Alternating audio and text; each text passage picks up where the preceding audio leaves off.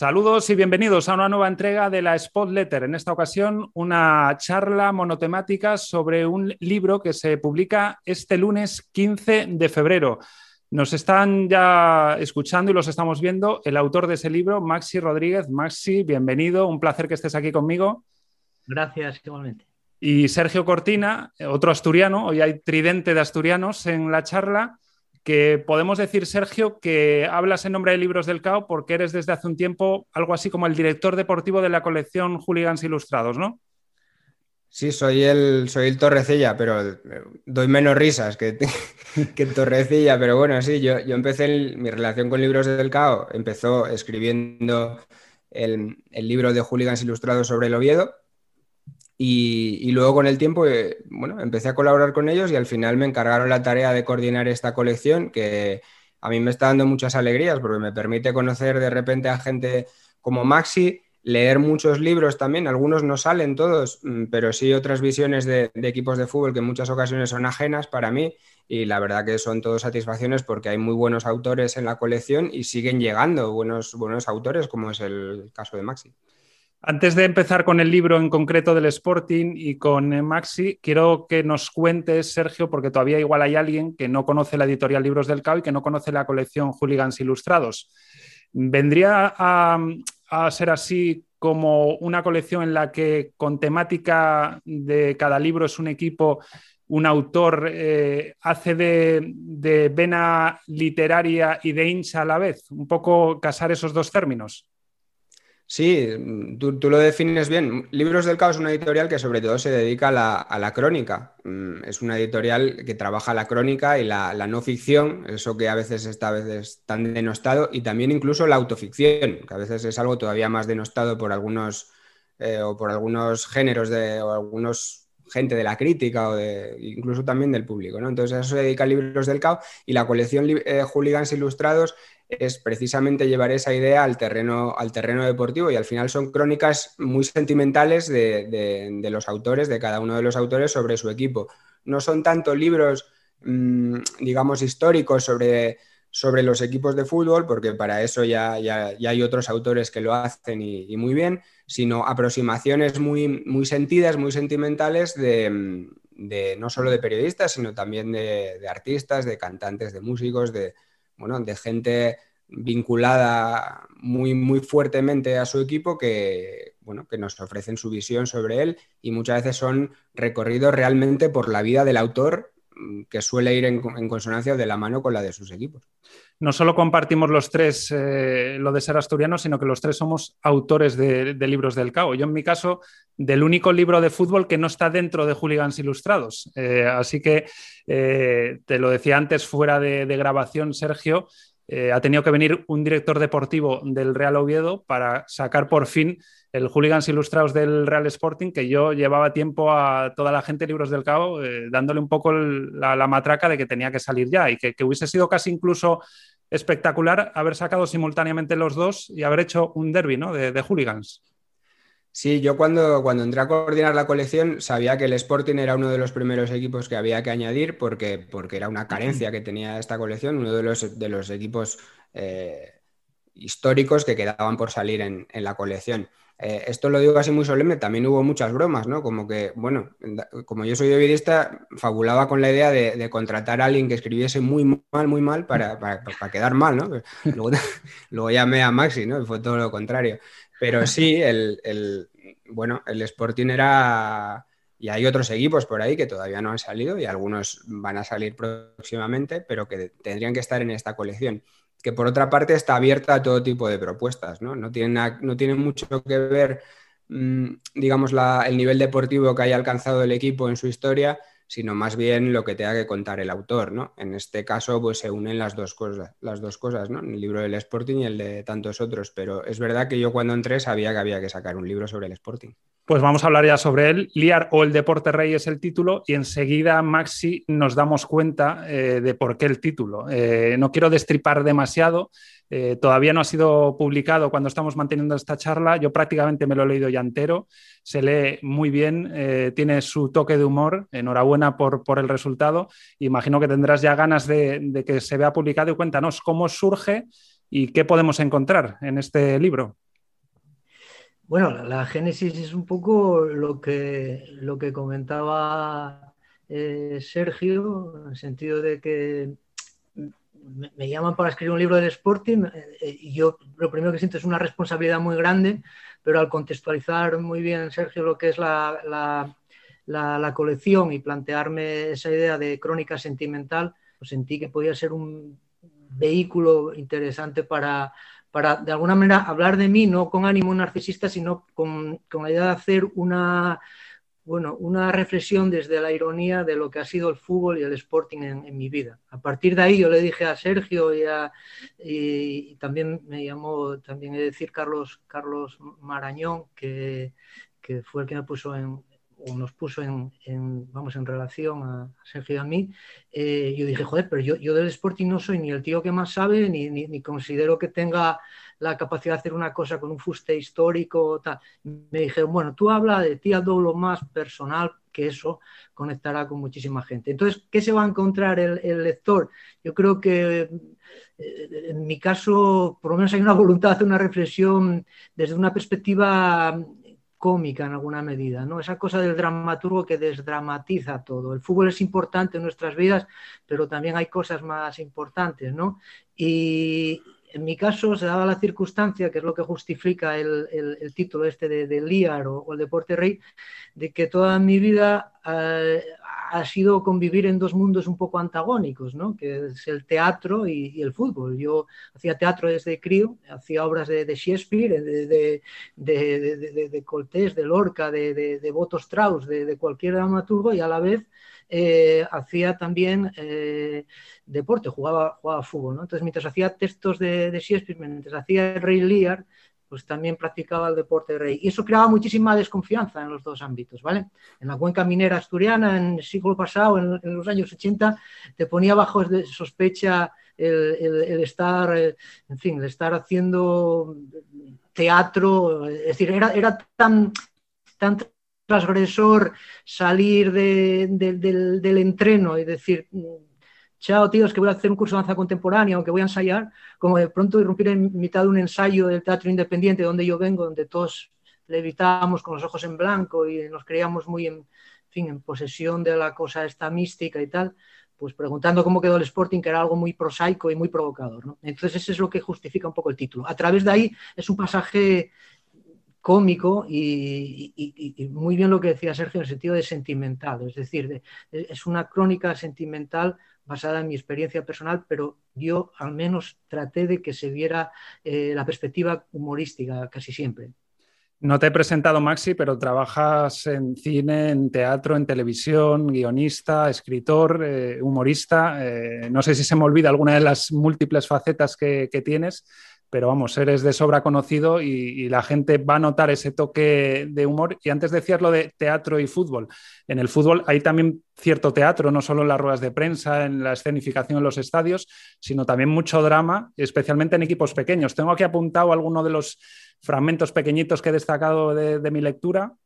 Dices que, por ejemplo, eh, ser sportinguista es vivir condenado a tener experiencias dolorosas, pero que ser perdedor tiene su gracia y que tú eh, un poco tiraste de eso, ¿no? de, la ironía, del humor, para, poder llevar mejor todo, todo esa eh, trayectoria de, penurias y de, y de dramas, ¿no? Sí, ese rollo loser que hace que, que, bueno, que, puedas aportar una cierta literatura, porque siempre es más interesante, yo como dramaturgo, como guionista, siempre son más interesantes los perdedores, ¿eh? desde un punto de vista literario, que los ganadores, para mí. Eh, pero desde luego, si tú tienes la capacidad de autoironía, te ayuda a sobrellevar mejor cualquier derrota porque, porque, en fin, la vida se compone de muchísimas cosas y aunque nos vaya la vida en esos 90 minutos o en ese encuentro o en esa liga, en esa competición, eh, hay que encontrar elementos para relativizar todo. Y en ese sentido, eh, el humor y la capacidad de autoironía nos ayuda un poco a sobrellevar todo esto. La colección Hooligans Ilustrados, Sergio, eh, digamos que va especialmente cada libro destinado a los hinchas de ese equipo pero no tienes que ser hincha de ese equipo para que te acabe atrapando un libro, porque al final eh, se usa el fútbol eh, un poco como trasfondo, pero casi se habla más de vida. Eh, también en este libro lo podemos encontrar, de cosas cotidianas que nos pasan a todos, o que aunque seas de otro equipo, te puedas llegar a sentir identificado, ¿no?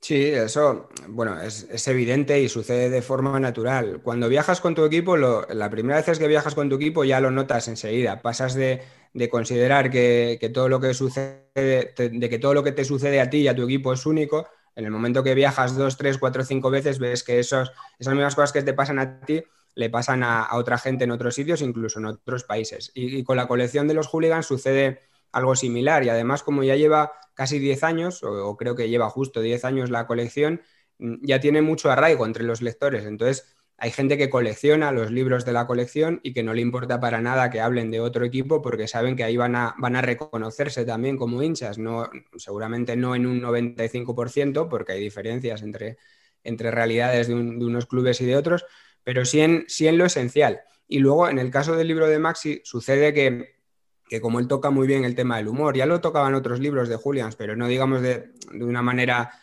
controlando los mecanismos del humor como lo puede hacer un dramaturgo, sucede que, ahí, eh, bueno, pues yo creo que se crea un paraguas en el que mucha gente sí que puede sentirse acogida y al final es que en el fútbol, aunque nos lo vendan como una gran épica, realmente mm, suceden cosas bastante graciosas. Eh, siempre, eh, a cada minuto, ¿no? El fútbol se encarga de desdramatizar todo en cada partido y eso lo consigue bien Maxi en, su libro em, y, por eso yo creo que aparte de la identificación natural que surge con, un libro de fútbol porque te interesa el tema, yo creo que en este caso quizá hasta mucho más, ¿no? Porque, porque bueno, lo hace todo de una manera más humana, más y sobre todo muy, muy divertida.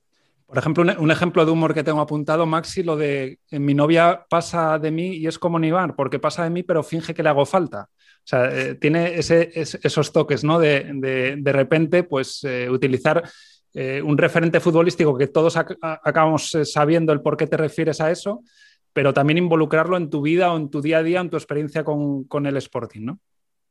Sí, hay, mucho chiste y mucho verbal y mucha reflexión en clave, en clave cómica. Eh, el, libro está trufado de eso, pero tampoco, también es verdad que no está exento de, mucha, de, una cierta emotividad, porque por ejemplo, eh, a mí el fútbol, por ejemplo, es que me conecta automáticamente con la infancia y, contrasta el, humor con, la conexión sentimental con los que no están, ¿vale? Yo todavía es el día de hoy que, cuando estoy en el Molinón o tal, pues me acuerdo de, mi tío que paz descanse que me llevaba, recuerdo también eh, uno de los momentos que, que reflejo en el libro que también tiene cierto eh, componente emotivo para mí es cuando, cuando el centenario pusieron aquella añada que decía esta canción vamos a dedicarla a todos los que hicieron que este club estuviera adelante. En fin, estas cosas a mí, eh, bueno, a mí esa, esa conexión con, con, la gente ausente, con la gente que te, que te, que te puso eh, en ese estadio, que te llevó y que te conectó emocionalmente con el equipo, pues también está. Está eso, está el humor y, y bueno, yo es que creo que, que que dentro de, la idea de, desdramatizar un poco y de quitarle cierta gravedad, también hay que vehicular una cierta sinceridad. Y es verdad que a mí el fútbol me hace reír, me hace divertirme, pero joder, me emociona y a veces me disgusta mucho. O sea que hay un componente ahí también emocional en el, en el propio texto. Te voy a ir citando momentos o personas que van apareciendo de forma así más breve para ir enumerándolos. Por ejemplo, no podía faltar tu primera visita al Molinón en el libro. Claro, eh, eso, ¿no? Es, eh, es, un momento que tú recuerdas eh, siempre, ¿no? Que queda en tu retina el, bueno, el estadio con todo su colorido, con todo ese mundo eh, de ambiente que tú te vas impregnando como, como, crío y las personas que está a tu lado, que te llevaba, ¿no? Eh, bueno, ese es uno de los elementos, es un poco yo lo trato en clave cómica, un poco como cierto, como si fuera una primera, un encuentro, una experiencia un poco con cierto desvirgarse, ¿no? De pronto, yo que venía de, de, de, la cuenca minera asturiana, de los campos de carbonía, de pronto ver un campo tan, tan verde y tan esplendoroso, pues creó también una cierta eh, conmoción así estética y emocional. Sí, ese es uno de los momentos que está en el libro también. Y luego, momentos más del equipo y, no tan individuales tuyos, pues hombre, tú que eres de una década anterior a, las de Sergio y a la mía, viviste afortunadamente la etapa gloriosa de los Kini Ferrero y Joaquín, y después ya los que somos un poco más jóvenes nos sentimos muy identificados con los casi ascensos de Marcelino, el ascenso con Preciado, el ascenso de los Guajes con el gol del Lugo, o sea, todos esos momentos eh, aparecen, también los buenos, no solo los dramas y las derrotas, ¿no? Sí, hombre, traté de seguir una cierta cronología en función de, ordenar mis, mis vivencias y tal. Claro, al ser más viejo que vosotros, pues tengo eso, ¿no? Que, que, claro, cuando viste a Moranquín y Ferrero, cuando viste a, cuando viste a Mesa, Ciriaco, tal, cuando, cuando viste el Eurosporting, ¿eh? el Mata Gigantes y todo aquello, pues tienes... Eh, Claro, y es difícil que el, resto no, no, suponga una cierta caída hacia abajo, ¿no? Eh, a pesar de los momentos eh, esplendorosos ¿no? del, casi ascenso de Marcelino y sobre todo del ascenso de, del Pito Abelardo con los Bajes y de, y y, de Preciado, ¿sabes? El ascenso de Preciado y el, de, el del Pito fueron momentos culmen que yo reflejo ahí con, mucha emotividad también porque me tocaron de cerca. Pero claro, cuando te comparas con un referente tan potente como, como era aquella forma de jugar y tal, siempre se tiende un poco a mitificarlo lo más atrás. Supongo que a Sergio, a Sergio pasa Sergio más joven que yo, ¿no? Pero, pero siempre también que en el, en el Oviedo, ¿no? Que te hablan mejor de Marianín, de Tensita, cuando te hablen de, de, de, ¿sabes? Hay gente que lo vivió y gente que no lo vivió y luego, y luego siempre uno tiende como a idealizar más. Yo no sé, claro, es que... incluso las, las, épocas que uno vive, eh, también tiendes a idealizarlas en el fútbol porque mm, yo creo que como todas las cosas que te obsesionan, luego te esfuerzas en recordarlas una, una y otra vez, ¿no? O sea, te aferras a ese recuerdo y al final va creciendo. Eh, se separa a veces bastante de la realidad, ¿no? Pero cuando lo decía sobre la primera visita al campo, nos pasa a todos igual yo creo que sabes que es un momento tan importante, incluso en ese momento, ¿eh? cuando eres pequeño, que te esfuerzas luego en recrearlo durante toda tu vida. Entonces, eh, el campo que visitas esa primera vez igual no existió, ¿no? Pero, pero realmente en tu cabeza es algo muy grande. Y con, las, y con las épocas de los equipos pasa siempre, incluso aunque las épocas no hayan sido muy gloriosas, que decir si, si como en tu caso, pues viste a, eh, pues al mejor Sporting, ¿no? Pues y luego solemos, yo creo, eh, ensalzar más lo que vivimos de niños y adolescentes, ¿no? Por, lo que sea, la música, el, cine, el, el, equipo de fútbol o los jugadores, es como que los idealizamos más, como que tenemos ese recuerdo porque tenemos mayor capacidad de sorpresa, tal vez. Luego ya vas madurando, has visto tanto que ya relativizas si un gol fue tan bueno o no. No, sé, no sé si tenéis esa sensación que siempre lo de niño son más primeras veces, son más eh, no poder comparar con, otras etapas pasadas y, se suelen idealizar más. Sí, probablemente el recuerdo tiene un poco también de elaboración un poco tramposa en el sentido de que, de que, de que como decía en Gran Hermano, todo se magnifica, ¿no? Y hay una idealización ahí que te lleva a embellecer todo. Porque, claro, entre otras cosas, tú te recuerdas a ti de otra manera. Y, pero bueno, eso es la literatura también. En definitiva, los libros tienen ese componente. Y, luego, en cuanto a personajes, ya no solo por sus éxitos en el campo o en los banquillos, sino como persona y personaje, creo que hay dos nombres por encima del resto. Eh, no sé si coincides conmigo, yo así lo he percibido leyéndote que son Kini, el mito del sportinguismo y con el que cuentas una anécdota de un rodaje, incluso. No todo el mundo puede decir que, ha hecho un rodaje con Kini, eh, posiblemente se cuenten con, los dedos de una mano. Y eh, el otro personaje que directamente dices que es el puto amo, así, así lo, escribes, que es Manolo Preciado. Eh, supongo que, que especial escribir de ambos y que los dos cada uno a su manera, son dos personajes para el sportingismo que yo creo que no haya sportinguista que no los tenga ahí, en ese Olimpo de, los personajes ¿no? del sportingismo. Sí, sobre todo la persona, ¿no? la, calidad humana en los dos casos. ¿no? Kini es el caso más emblemático de, pues fíjate, nosotros eh, éramos unos guajes que íbamos a hacer un cortometraje y sin conocernos personalmente no tuvo ningún problema en, en trabajar en ficción, ¿no? que además él era el delegado del Sporting, aquella era el entrenador Marcelino. Y, yo hacía de árbitro, lo que el ojo no ve, es un corto que circuló mucho por ahí, todavía está en YouTube y tal. Y eh, él, que estaba delegado, pues tenía que, tenía que hacer en la ficción de, hincha. Em, de, de, hooligan y tenía que insultar al árbitro, ¿no? Y estaba cosa, cosa que en la vida real nunca ha hecho. Claro, decir, cajón, tío, porque yo tengo que defenderlos y tal. Y bueno, fue un rodaje complicado porque se retrasó el plan de rodaje, porque había una cosa que era una toma única que se tiraba un coche al río. El hombre tuvo que esperar mogollón y bueno, luego se, se volcó y no, como siempre, a partir de ahí ya tuve más relación y, evidentemente eh, yo siempre pongo el ejemplo. El, día, que, día que murió Kini, o sea, se, petó Facebook y todas las redes sociales, no había nadie que no tuviera una foto con Kini, no había, no nadie que no tuviera una, buena palabra, un gesto, alguna colaboración, o decir que lo nuestro no, fue, era nada extraordinario. Era peculiar porque de hecho hacer cine, en fin, además ficción en su caso no, no era habitual, pero, pero colaboraba con todos, todo el mundo tenía una foto, todo el mundo tenía un gesto amable y tal. Y lo de Manolo pues era un carismazo brutal, macho. Yo nunca había un tío tan motivador y capaz de ponerte las pilas. Yo coincidí con él en varias tertulias de estas de la radio que te llaman de vez en cuando y tal, y tenía una capacidad de, de, transmitirte el entusiasmo y de motivarte y venirte arriba. Y al final, pues fíjate, un tipo que llegó cuando el Sporting estaba en horas muy bajas anímicamente y dijo aquello de yo espero, espero divertirme aquí con Michel, con los guajes estos, tirar para adelante, pero insufló todo el entusiasmo y, luego se tradujo en buenísimos resultados deportivos. Pero insisto que independientemente de, de, de, la calidad profesional de los dos, a mí lo que me queda son las personas. Yo lo digo en todos los ámbitos de curro, ¿no? Pasan las obras de teatro, pasan los rodajes, pasan eh, programas de televisión, no sé qué, y quedan las personas. Y yo el hecho de que quede recuerdo de estas dos buenísimas personas, pues a mí me parece muy notorio.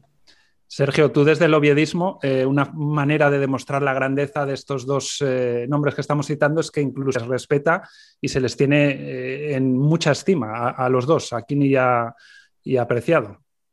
Sí, sobre todo a Kini. Mm, Kini, a ver, es una figura es una figura muy, muy señera del, no solo del sportinguismo, del fútbol español. Y, la prueba fue que, cuando falleció, eh, bueno, las muestras de cariño vinieron de, desde todas las partes que te podías imaginar, como, como, sucede con la gente que era tan querida como él. En, el oviedismo también Kini es, una persona muy querida y que además incluso en los momentos más difíciles del Oviedo, cuando, cuando estuvimos para desaparecer, eh, Kini también echó una mano. Entonces, bueno, si se le valoraba antes, después de eso mucho más, ¿no? Em, a ver, él, era un caballero y, bueno, y, no merece más que, que, le, devuelvan ese trato, que yo creo que se le devolvieron en vida y luego también en muerte, ¿no? Eso no le suele pasar a, todo el mundo, solo a, poca gente, ¿no? A gente, digamos que es excepcional en, lo humano.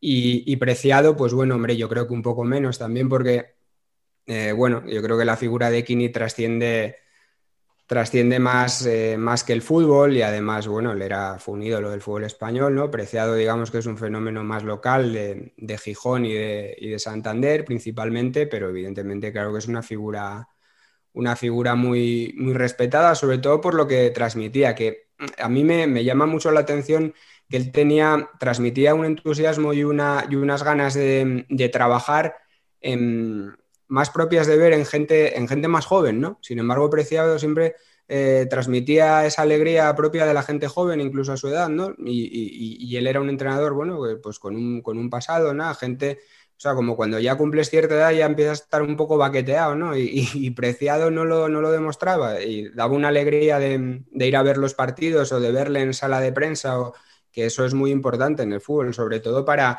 para enganchar a, a los aficionados en, los momentos eh, bajos es una bendición que te toque un entrenador como Manolo. Y Sergio, tú que has estado en los dos lados de, un hooligan ilustrado, desde el punto de vista de escribirlo y desde estar eh, supervisándolo, coordinándolo, eh, ¿cómo se lleva las dos cosas? ¿Qué diferente es? Bueno, yo se sufre en, los dos ámbitos. Yo escribir muchas veces es, un sufrimiento. Luego ves el, texto publicado y, es, liberador. Y bueno, y si gusta mucho más, ¿no? Pero escribir a veces es, digamos que es un parto difícil. Y, editarlo o editar textos es, eh, bueno, es complicado porque muchas veces tienes que, herir la sensibilidad del, autor, ¿no? Tienes, eh, al final, eh, le estás diciendo que algo que hace o que ha hecho con todo su corazón eh, tú consideras que no sirve o, que, bueno, o que, debe añadir distintas cosas o, quitar, cortar, pegar, ¿no? Y, esa, y esa labor yo creo que hay que hacerla con tacto y es, y es difícil, a veces es ingrata, no digo ya a veces rechazar algunos textos que, hay que hacerlo, ¿no? Evidentemente, por es el trabajo, ¿no?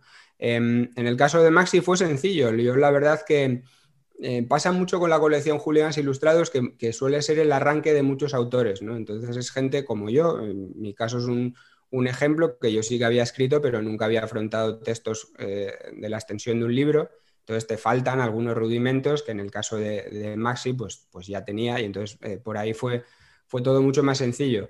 Pero, pero sí es una labor ingrata a veces en ese sentido, ¿no? Tratar de, tratar de reconducir un texto, de mejorarlo, porque es de lo que se trata, de mejorarlo, de pulirlo, en, algunos casos, sin, ofender al, autor.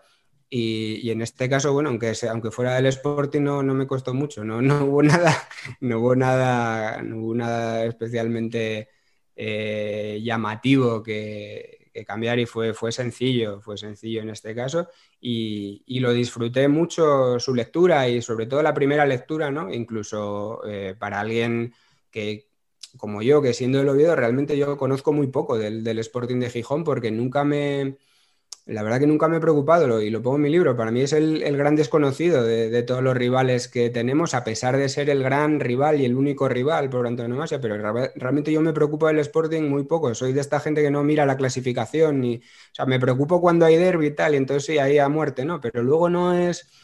O sea, no tengo este pique tan exacerbado de ver quedar una posición por encima, por debajo. Eh, bueno, entonces eh, muchas veces desconozco cosas de, nuestro máximo rival que leyendo a Maxi pues me entero y, me acercan un poco. A los rivales hay que tenerlos cerca siempre, además, suelen decir, ¿no? y, Maxi, tú este dices que no eres el, mayor eh, seguidor seguramente del Sporting, pero sí que se va percibiendo en el libro eh, que sí que eres muy, muy sportinguista y que lo sigues mucho. Quiero decir que estando en Madrid has ido a verlo a estadios, que estando presentando en una rueda de prensa has puesto al Sporting como ejemplo, que incluso se ha tenido que cambiar o te han dicho cambiar ensayos para poder ver un partido del Sporting, ir en un viaje escuchándolo pendiente de lo que está haciendo, eh, llamadas telefónicas a, un familiar, a quien sea, para, preguntar cómo. Eh, al final, no sé si tanto como decía Nick Horby de, mirar las bodas, a ver cómo cuadran en función del calendario, pero sí que eres sportinguista y muy, muy seguidor. Sí, sí, sí, no, y, varias cosas que no, que no puse en el libro porque no me entraban, pero vamos, yo cambié una charla mía en la Universidad de Málaga que, porque coincidía, lo cambié a, la mañana porque a la tarde teníamos la promoción contra Lleida y me encerré en el hotel a ver, a Armela de Dios, tuve que cambiar el planning de toda la, de toda la, una cosa de teatro y bueno. no era un partido cualquiera, ¿eh? Claro, por eso, y claro, pero tampoco era como para explicar muy bien que alguien entendiera, le pareciera razonable esa pedrada. en todo caso, eh, no, yo no me refería a, me refería, quiero decir, eh, que no que no fuera muy sportinguista, sino el sportinguista más erudito, más, más apropiado para hacer una cosa historicista, tirar de meroteca y tal. Pues claro. Pero como hincha sí. Hombre, como hincha, claro, yo tengo un problema, joder, que yo si no lo supiera, o sea, si no supiera que el Sporting, yo si juega al Sporting tengo que verlo, quiero decir, y eso es complicado, ¿eh? porque, porque fíjate que, cuando hablaba de, entre el teatro y el fútbol, que, el fútbol para los teatreros siempre fue un poco el enemigo, porque tú programabas un bolo y la gente no iba porque o, había partido la UEFA, o había partido la Copa del Rey, o jugaba la selección no sé qué, y la gente, pero vamos a ver qué pasa con esto y tal. Eh, y entonces yo decía, no, es que si juega al Sporting no voy ni yo a actuar, ¿eh? Cuidado con esto, ¿sabes lo que te digo? Está como el, mito este que ponían de José Bódalo, que estaba entre cajas con el pinganillo, tal, escuchando a Madrid, que entraba y salía y esta cosa. Bueno, yo tengo un poco esa, esa especie, quiero decir, hubo un tiempo, vosotros sois muy jóvenes, pero hubo un tiempo en el que yo cuando estaba en Madrid era un tío que miraba una pantalla, un teletexto, tal, a ver cómo quedaba. O sea, hubo un tiempo en que tú no sabías. Entonces yo, si no sé cómo... A, mí, a mí me ha tocado, ¿eh? A mí me ha tocado vivirlo. Pero quiero decir, si no sabes nada, pero si sabes que está jugando y tal, mm, ¿sabes? No, no, y tú haciendo Hamlet, no sé. No, no, y me, he identificado con eso. Yo, yo me vine a Madrid en el 98, de aquella no se veían los partidos tan fácilmente como ahora, y lo de intentar convencer en un bar que te pongan un partido de segunda división de un equipo que no es madrileño, eh, a mí me han llegado a decir que no, que están poniendo los toros o, cualquier cosa, ¿sabes? Que, Y, estando en segunda, hay, hay, hay, hay, gente que no es consciente, hay gente de la prensa deportiva que no es consciente de la poca información, yo no sé cómo lo verás tú, Sergio, que, hay sobre segunda, tío.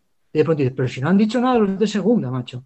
¿Sabes lo que te digo? La gente de... Ahora igual hay más profusión porque hay más cosas, más plataformas y tal, pero yo de pronto yo llamaba, pero ¿cómo quedó el Sporting? No dicen nada, solo decían de primera, de verdad, y estás ahí con el tele. Sí, los carruseles cada 15 minutos eh, en la radio eran la, forma de saberlo, así que eh, ahora tenemos la fortuna de poder estar en el día a día, casi en el minuto a minuto, de seguir ruedas de prensa en directo y de, muchas cosas más.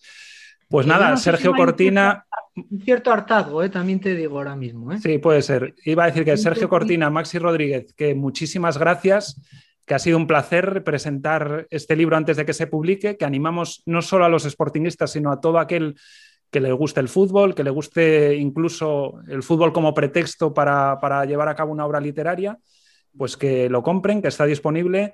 Eh, la editorial Libros del Caos es la que lo edita, tanto formato papel como formato en, en ebook y que desde el 15 de febrero pues que se lancen a, devorarlo, porque además se lee muy rápido y, muy bien y se disfruta. Así que enhorabuena a Maxi como autor, también a Sergio como editor y director deportivo y que, siga creciendo esa colección de hooligans ilustrados y que menos mal, por fin ya tenemos el representante sportinguista. Gracias a los dos. Muchas gracias, gracias a los dos.